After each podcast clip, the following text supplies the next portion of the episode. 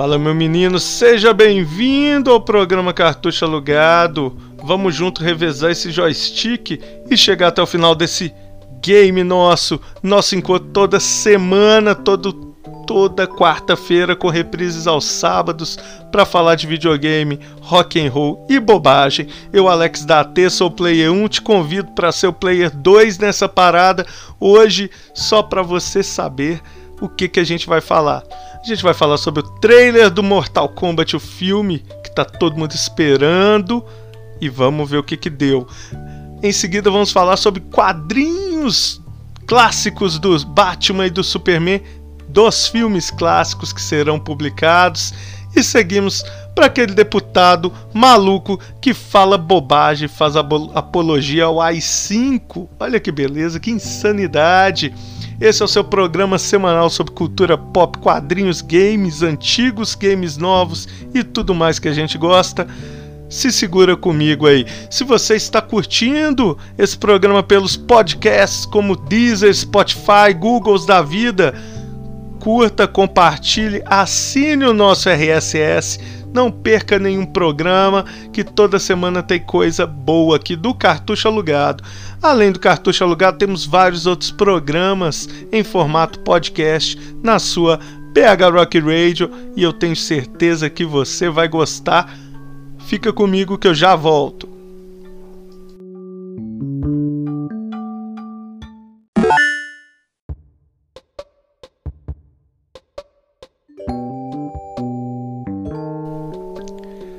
Alex Dates de volta aqui, já selecionando o personagem no seu cartucho alugado e a gente vai falar sobre o que? É claro, galera, vamos falar sobre o trailer que tá dando o que falar aqui é este ano sobre videogames, né?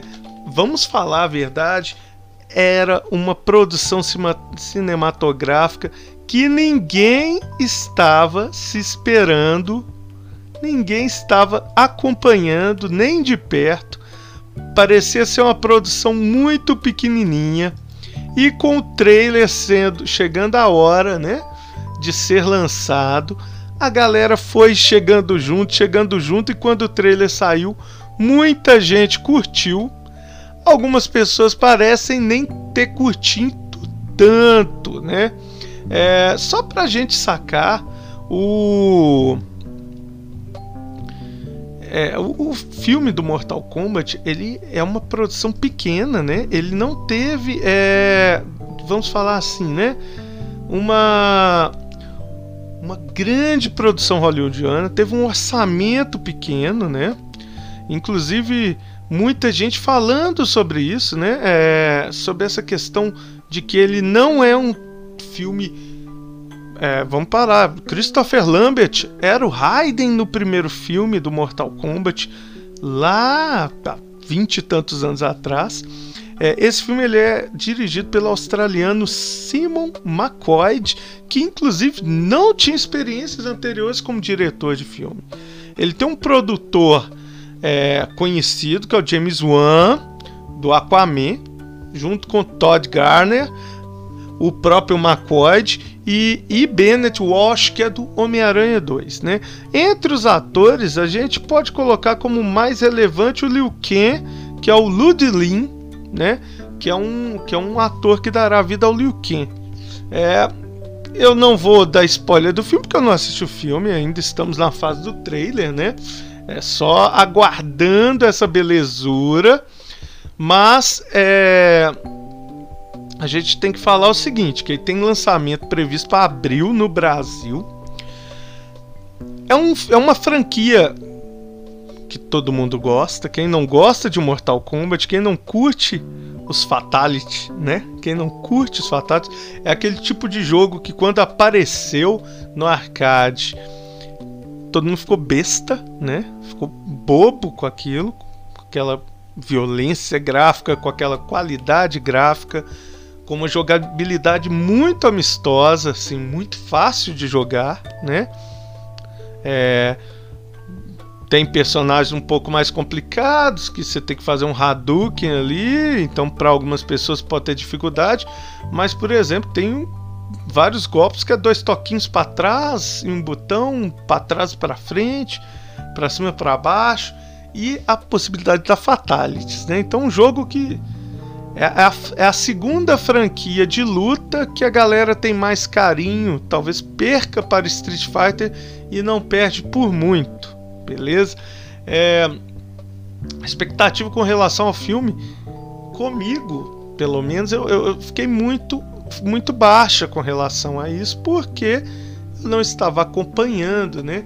De certa forma, isso foi um acerto da produção do longa, porque se tivesse lá atrás mostrando muita coisa, cada detalhezinho e tal, é mais tempo para galera também criticar, né? Então eles não sei se por abordagem própria, talvez por própria falta de recurso, começaram a mostrar, falar mais do filme por agora, e eu vou confessar para vocês que eu fiquei bem interessado pelo filme.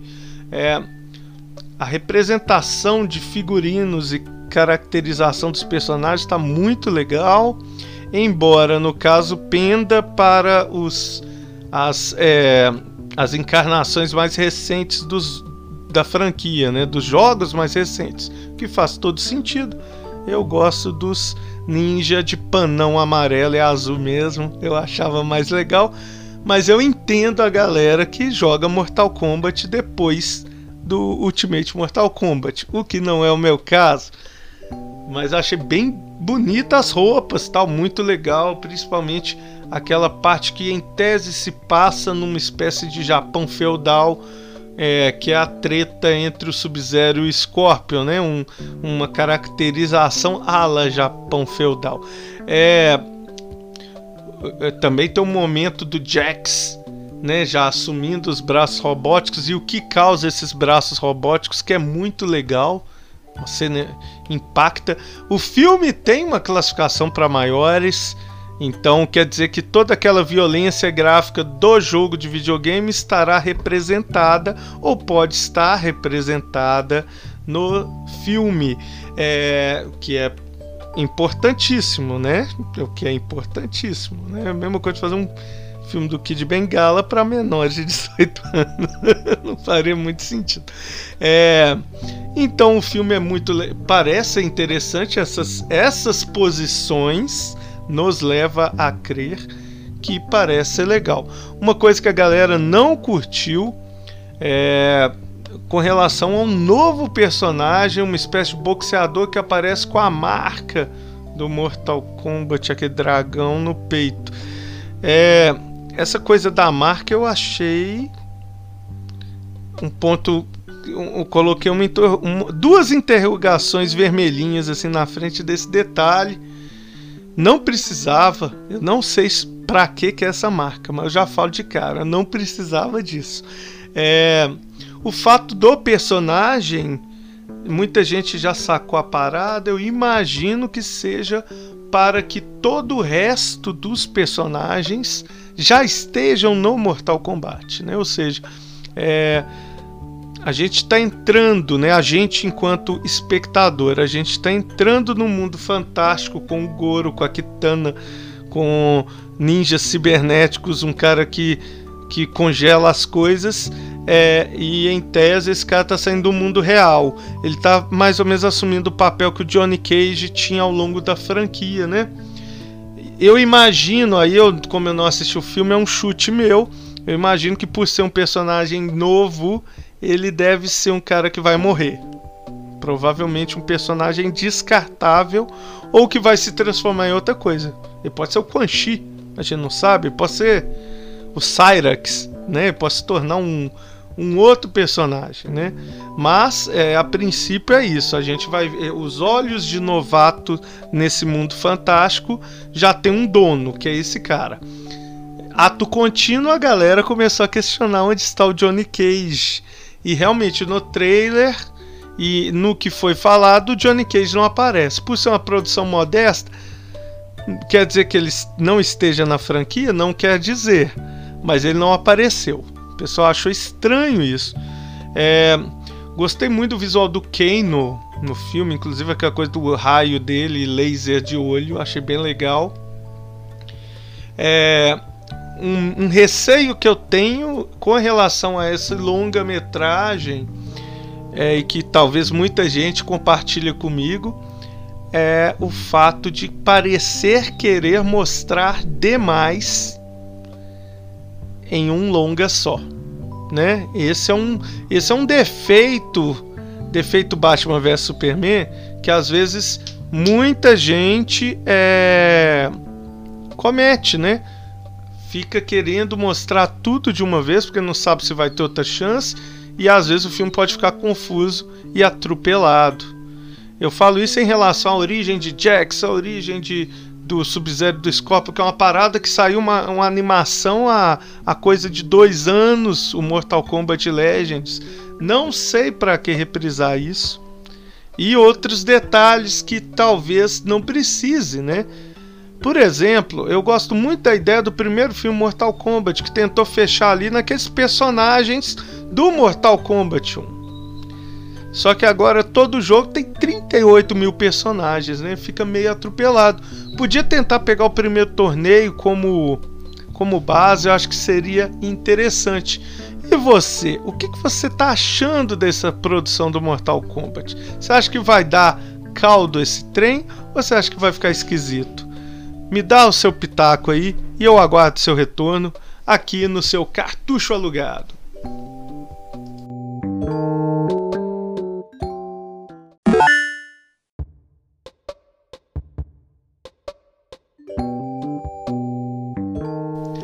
Fala galera, que é Alex da de volta no seu cartucho alugado. E aqui com uma notícia que vai deixar muita gente feliz sobre o desenvolvimento e a expansão e a continuidade de um universo muito querido pela galera que passou dos 30, já está nos 40, por aí que é a galera que acompanhou os filmes de super-heróis que deram certo nas décadas de 70 e 80, respectivamente. Eu estou falando principalmente, né? Porque nessa época a gente tinha filmes de super-herói que deram certo e que foram legais, e mesmo não tendo toda essa visão de continuidade e de interligação de universos, né, que a Marvel vem promovendo, é, a, concorrente funcionou muito bem nessa época, né?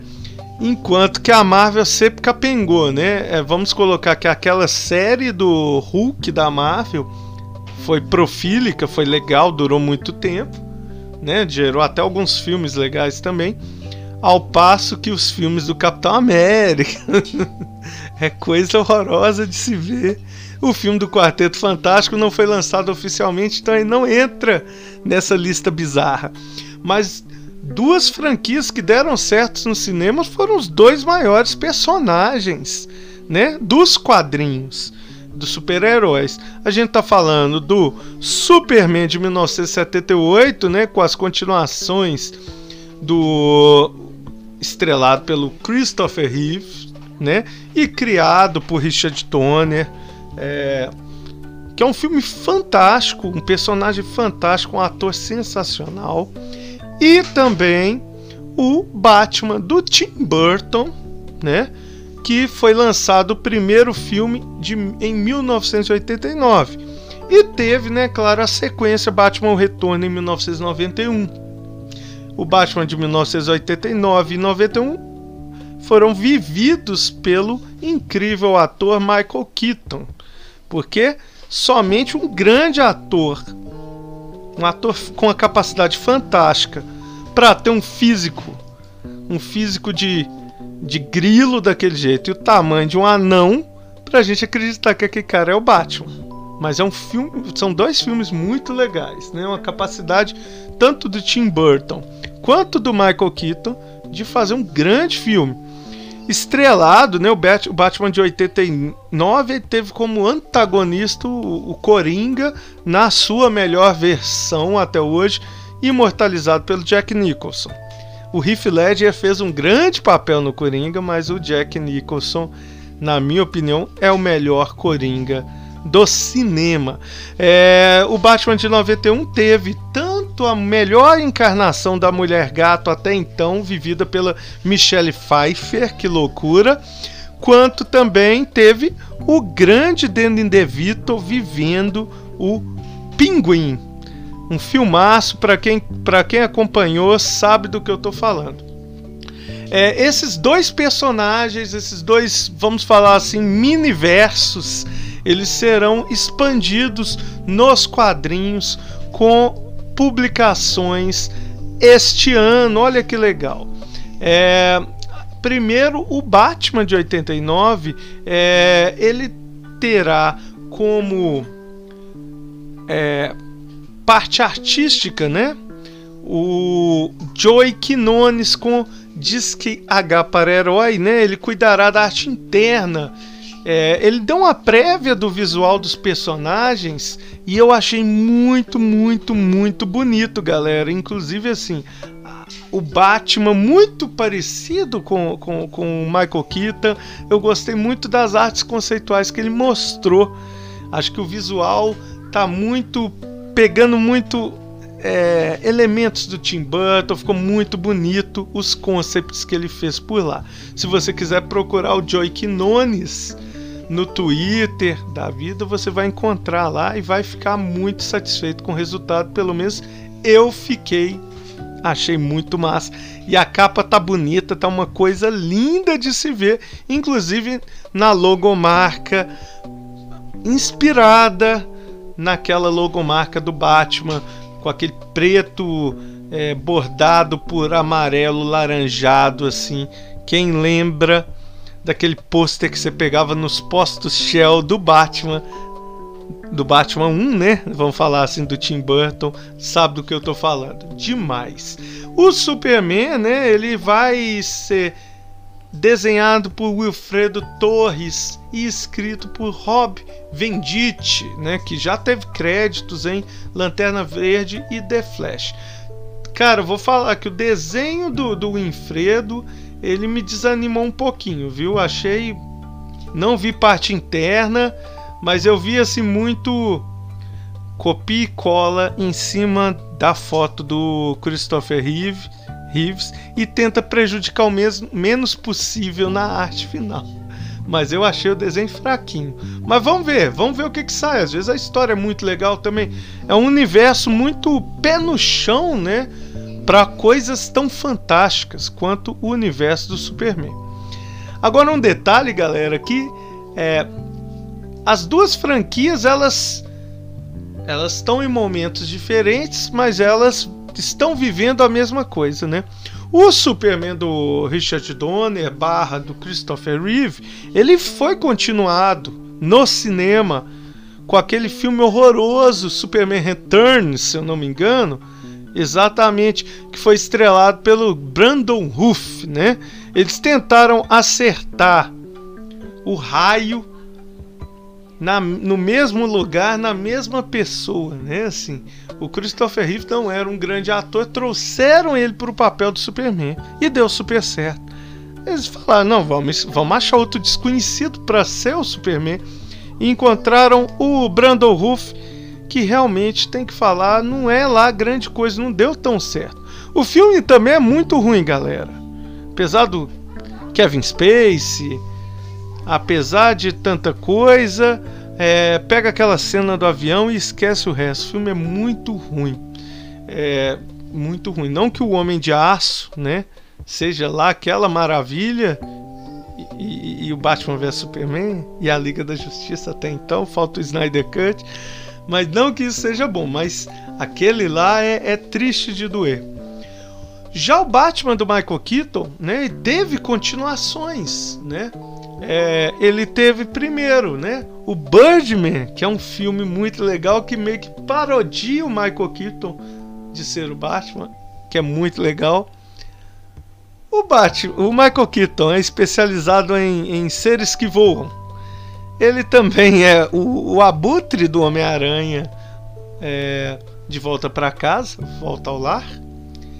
Mas a notícia principal é que o Michael Keaton ele fará aparições no vindouro filme do Flash do Ezra Miller. Ou seja, o, o Michael Keaton ele aparecerá no, nesse filme do Flash. Não se sabe ainda ao certo se será uma aparição única nesse filme, porque esse filme trabalha a ideia de, de multiversos. É, então esse Batman, talvez o Flash visite esse, esse, essa, esse futuro alternativo em que o Batman está lá. Também andaram divulgando que o Michael Keaton ele fará aparições regulares nos longas da DC, é, assumindo uma espécie de papel de Nick Fury lá, que recruta é, heróis de vários universos diferentes, talvez um papel parecido com o Batman do Reino do Amanhã. Então a gente, que é um Batman mais velho, como mentor do Batman do futuro e tudo. O, ele assume esse papel né, de Batman do futuro, aquele mentor da galera, aquele cara que vai estudar, que talvez tenha um mecha gigante de 6 metros de altura, ou que fica na Batcaverna, ou o cara da inteligência. É, então fica essa dúvida sobre como que vai ser esse funcionamento. É claro que eles não entregaram. Mas é legal perceber que a DC, é uma jogada muito interessante, né? A DC está aproveitando, é, por exemplo, que o Michael Keaton está mais ou menos no radar da galera, a galera tá, tá em volta e tá desenvolvendo esse universo que é muito interessante, né? A gente terá o Pinguim no filme do Robert Pattinson, ou seja, pode ser um, é um jeito de chamar a atenção, né, de, sobre esse universo que foi muito marcante do Batman. É, o Christopher Nolan fez um grande serviço com Batman, Batman Cavaleiro das Trevas é, e tudo mais. Mas o universo do Tim Burton ele foi um universo muito legal de se, de se perceber. E eu ainda coloco na, na, na no mesmo balaio o universo do George Schumacher, que também não é ruim, não é um filme ruim não, galera. É, a gente dando o devido desconto alegórico de ser um filme lá do final dos anos, dos anos 90, né? ou seja, antes de Homem-Aranha, antes dessas franquias começarem a, a moldar o que, que é uma o que, que é um filme de super-herói no cinema, baseado em quadrinhos, essas franquias não eram ruins, não era um filme horroroso. Era um filme divertido, caricato, é, muito alegórico, como eu falei, até por causa do Tim Burton, né? Não dava pro Joel Schumacher, pessoal pensando em boneco, em brinquedo, o cara chutar o pau da barraca e falar que ia fazer um filme super serião, igual o Christopher Nolan fez mais tarde. Então, quero ouvir a sua opinião sobre esses quadrinhos que virão. Vamos acompanhar de perto quando eles eles saírem serem publicados. E fica aqui a dica para quem quer curtir o lado do videogame desses personagens.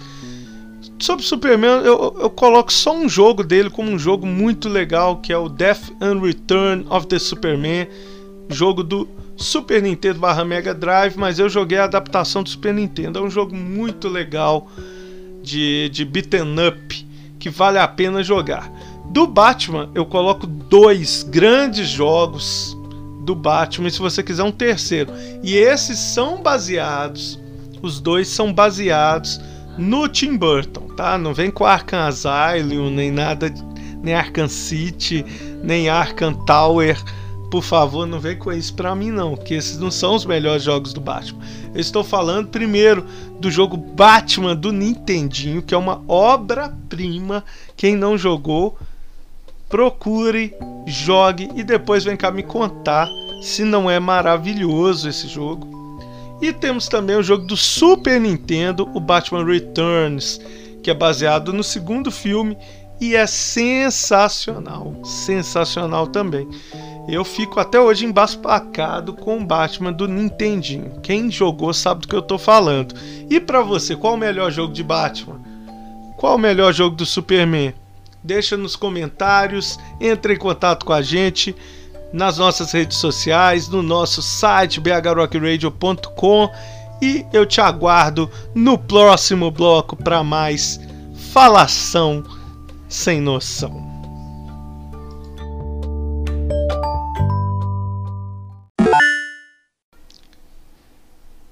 Fala galera, Alex da de volta aqui com seu cartucho alugado para comentar sobre o gente boa Daniel Silveira, um cara fantástico, centrado, oh, meu Deus do céu.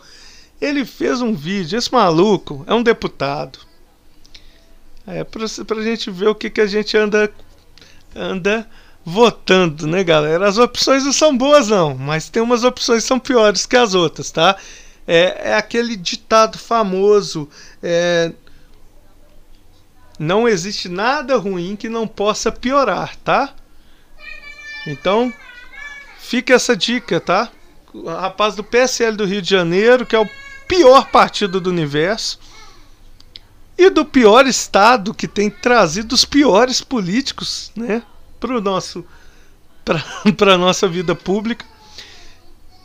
Antigamente era São Paulo, né? Malufão, aquela turma bacana, né? aquela aquela tucanada interessante. Agora o Rio de Janeiro e o Sul tá trazendo uma turminha, mas assim uma turminha gente boa, né?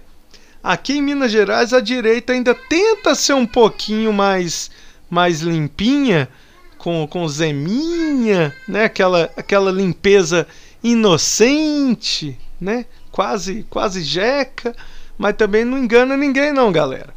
Olha só, esse deputado, cara, ele divulgou um vídeo, um, um deputado, ou seja, um, a gente tá falando de um político, um cara que foi votado democraticamente, porque na democracia a gente faz cagada, galera. Isso é a vida, é, faz parte da, do rito da coisa, né? É, tem A e tem B. Em quem vocês votam? B. O B é ruim. Mas foi votado. Paciência, vamos, vamos. Não dá para resetar. Você não tem como salvar o game. Sabe? Não é aquela coisa de. Tipo, a ah, porta, porta 1, porta 2. Vamos na porta 2. Opa, morri. Não, fica tranquilo, o jogo tá salvo aqui. Vamos voltar que agora é porta 1. Não dá para fazer experiência na política, né? A gente tem que ter muita noção das coisas. Então a gente tem o deputado, o cara fez um vídeo, um deputado, ou seja, eu vou reforçar, o cara passou pelo crivo da democracia de ser votado, de ser eleito, e ele faz apologia ao ato institucional número 5, né? Que foi o golpe militar dos, do, que o Brasil sofreu durante a, os anos 60 até quase o início dos anos 90, né? Vamos, vamos colocar assim. Teve um período de transição muito sem vergonha. E ele fez apologia ao AI-5, né, que é esse ato institucional, que é um que é o instrumento de maior repressão nesse período, né, que e defendeu também o Daniel Silveira, ele defendeu. Aí foi onde ele cutucou a, o dragão adormecido, vamos falar assim, né? Ele defendeu a destituição dos ministros do Supremo Tribunal Federal, o que no, de fato é inconstitucional, né? Ele cometeu um crime. Olha que coisa, ele é um criminoso, galera. é, você matar seu marido não é crime, né? Vista a Flor de Lis ter voltado, mas parece que fazer isso Aí o ministro ficou sentido, aí ficou nervoso. Esse cara, ele, é, o Daniel Silveira, ele atacou seis ministros nominalmente do Supremo, que é o Faquim, o Alexandre de Moraes, o Barroso, o Gilmar Mendes, o Marco Aurélio Melo e o Dias Toffoli. É, então ele foi detido no fim da noite em Petrópolis, né, no Rio de Janeiro. Passou por um exame, uma perícia médica no Instituto Médico Legal, foi levado ao prédio da Polícia Federal é, a prisão foi determinada pelo ministro Alexandre de Moraes e ele definiu que o mandado deveria ser cumprido imediatamente, independentemente do horário, porque era considerado uma prisão flagrante, porque o vídeo estava no ar. Né? É, aí, em seguida, o ministro determinou a retirada do vídeo por parte do YouTube sob pena de multa de 100 mil reais. É, e ordenou que a polícia armazene cópia do material para guardar, né? É... Em seguida, a prisão precisou passar pelo crivo da Câmara dos Deputados. É... e aí o rapaz foi mantido à prisão é, pela Câmara dos Deputados, tá? é, eu, eu tenho que falar o seguinte: a questão é a seguinte, o, os parlamentares eles têm a, a imunidade né, na, na hora do parlamento de falar, de emitir opinião. E esse tem sido grande, é, o grande erro da, da nossa democracia e da nossa vida contemporânea, né? A galera pensar que, principalmente os deputados, que por eu ter o direito e a imunidade, eu tenho o direito de falar qualquer coisa. A gente tem que tomar cuidado e o, talvez o maior erro que a democracia tem, ela cometer o erro de abrir espaço para o que não deve ser discutido, ok? É, primeiro a gente tem que dar voz vez e principalmente uma coisa que é escassa, tempo de escuta a quem domina a matéria, né? Ou seja, você está ouvindo falar, você quer ouvir falar sobre música, você não vai querer que o cara da esquina que não toca nenhum instrumento dê sua opinião. Você quer ouvir sobre é, bebidas. Você vai conversar com um cara que trabalha num alambique, numa destilaria, que produz IPA, que, que sabe do, do, do babado todo, de ingredientes e tal. Né? Você vai falar assim, ah, qual que é um vinho bom? Mas o que, que você quer? Você quer um vinho que, você, que dá para beber ou você quer um vinho que tem notas de não sei o que lá? Você vai procurar um enólogo, um cara entendido do assunto. Então a gente está dando voz e vez para pessoas e discussões que não deveriam ter esse espaço, sabe? É, no máximo deveria ter esse espaço enquanto palhaço. Então, por exemplo, ah, vamos falar sobre o chip dentro da vacina que vai monitorar todo mundo pelos alienígenas. Porra, cara, você ouviu uma parada dessa com aquele cara do cabelão espetado lá no History Channel? Você ouve aquela, essa parada, racha os bicos, acha legal, fechou a conta, passa a régua. Agora, você ouviu uma porra dessa na CNN?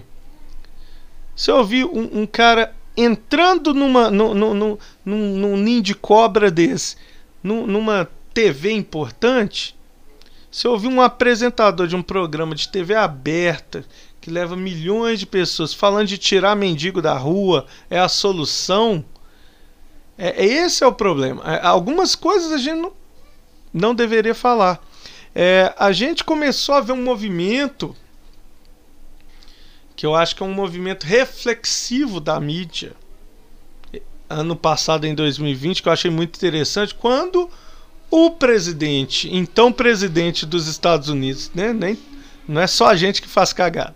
O Donald Trump começou a falar umas bobagens num discurso e o próprio apresentador da televisão interrompeu a transmissão para falar: olha, o que esse cara tá falando é um monte de merda. Então, preste atenção nisso, tá bom? Ouvir, caros telespectadores. Então, é alguma falta essa moderação nas discussões, sabe? Ah, não foi ditadura. Não, pera aí, meu amigão. A gente tá aqui é, 60 anos depois que a parada aconteceu. Não veio falar comigo que não foi assim. Tá? É, é ponto final, ponto pacífico. Ah, não existe racismo no Brasil. Não, pera aí, meu amigo. Não, não. Então, dá licença. Aí chega o, o, o cara que nunca leu um livro do do camarada da vida, vai falar mal do, sei lá, do Frei Beto, vai falar mal do, do, do, do outro educador, vai falar mal da Ana May Barbosa, de não sei quem lá. Não, pera aí, você já, você já leu a obra do cara? Você já trabalhou em escola pública? Ah, esses funcionários públicos são todos uns caras que não fazem nada. Não, pera aí, meu amigo.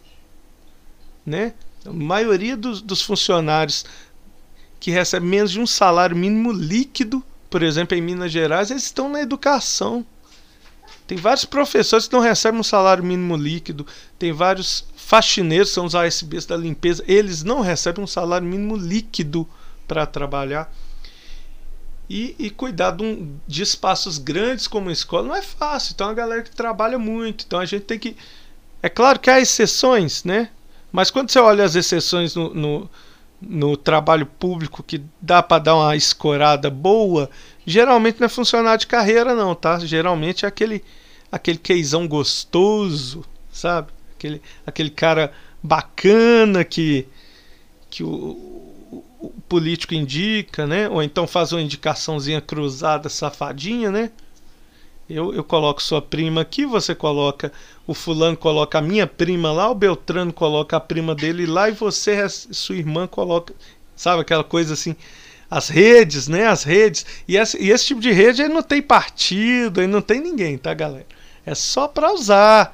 Né? O cara é depu... o cara trabalha para o deputado no Rio de Janeiro, mora lá em Goiás e, e a vida vai seguindo. E a vida vai seguindo. O home office está forte, não é assim? Quando eu vejo um, umas coisas assim, o cara querendo mais. É, quando eu vejo o cara querendo mais, mais. Esse tipo de endurecimento e tal. Eu lembro muito do Justiceiro, principalmente daquele jogo do arcade, né? Do Punisher, que você joga com o Punisher ou o Nick Fury. Um jogo da Capcom muito bom. Vilão final é o Rei do Crime. Quem jogou lembra talvez um dos melhores beaten ups, mais completinho em termos de, de jogabilidades, corrida, golpes especiais, muito massa de jogar arma e, e tudo mais. Eu lembro desse jogo porque, assim, é o tipo de coisa que só funciona na ficção, galera. Não quer dizer que a coisa é legal na ficção, quer dizer que ela tem que virar realidade, não. O, o, esse lance do Punisher é muito massa, é muito bacana na ficção. Na realidade, o que a gente tem que for, é, reforçar, forçar, afinar né, e moderar são os, os caminhos democráticos. Né? Ah, não esqueça que nosso país ele não, é uma, ele não tem 500 anos. Nosso país tem 30 anos. Né? Se parar para pensar, a gente começou nos anos 90. A gente saiu de um golpe militar e aí entrou o Sarney, aquela transiçãozinha safadinha, Collor de Melo. Já começamos assim, né? Jogo D20, deu 1, né? Falha crítica, mas começamos, foi onde a gente começou. Então a gente teve Fernando Collor de Melo, Itamar Franco, Fernando Henrique Cardoso, Lula, Dilma e agora o Bolsonaro. É, eu coloco que de seis a gente. É, o Itamar Franco a gente não teve opção porque era uma questão de vice e tudo mais, né? Mas de seis a gente errou dois, com força. o primeiro e o último, mas tudo bem. É, um a gente foi levado né, por uma, uma, uma um marketing muito bonitão, né? Até porque pé do Lula, do Brizola, vamos lá, né? Qualquer coisa, um paciente terminal ele já fica mais apresentável perto desses dois, em termos de face, né? Um cara mais novo e tal. Foi meio enganado por isso e ao mesmo tempo escorado. Vamos lembrar da ignorância do povo em relação a falar que o cara era comunista, que comunista comia criancinha, aquela parada toda. E cinco presidentes depois voltou um pouco desse marketing, né? O medo do não sei o que lá, que não deu certo, sendo que é, eu nasci em 83, eu tenho que falar que o melhor período da minha vida foi justamente com o PT. Eu tenho que, que admitir isso, quer eu goste, quer não. Tá? Achei, acho o primeiro mandato do Fernando Henrique Cardoso muito interessante. No segundo, ele esparrelou tudo. Já o Lula, para mim, foi muito bem em todos os mandatos, mas ah, talvez ele não conseguiu emplacar Dilma e nem emplacar o apoio necessário para sustentar o mandato dela. Mais ou menos o que ele conseguiu fazer, costurando com José Alencar e tudo mais, né? E aí forças ocultas do mal começaram a costurar com o PMDB, com o tal do Centrão e tá dando o que tá dando, né? Ainda bem que a gasolina tá baratinha, o arroz tá barato, o gás tá barato, tá tudo super barato, né? É, às vezes realmente dá vontade de virar o justiceiro, pegar uma arma, parar lá em Brasília e, e brincar de, de Metal Gear Solid, tomar aquele, aquela pílulazinha para ficar calmo, colocar um sniper lá assim no Congresso e acertando. Mas enfim, vamos trabalhar para a coisa funcionar direito, não é isso? Daqui a pouco eu tô de volta.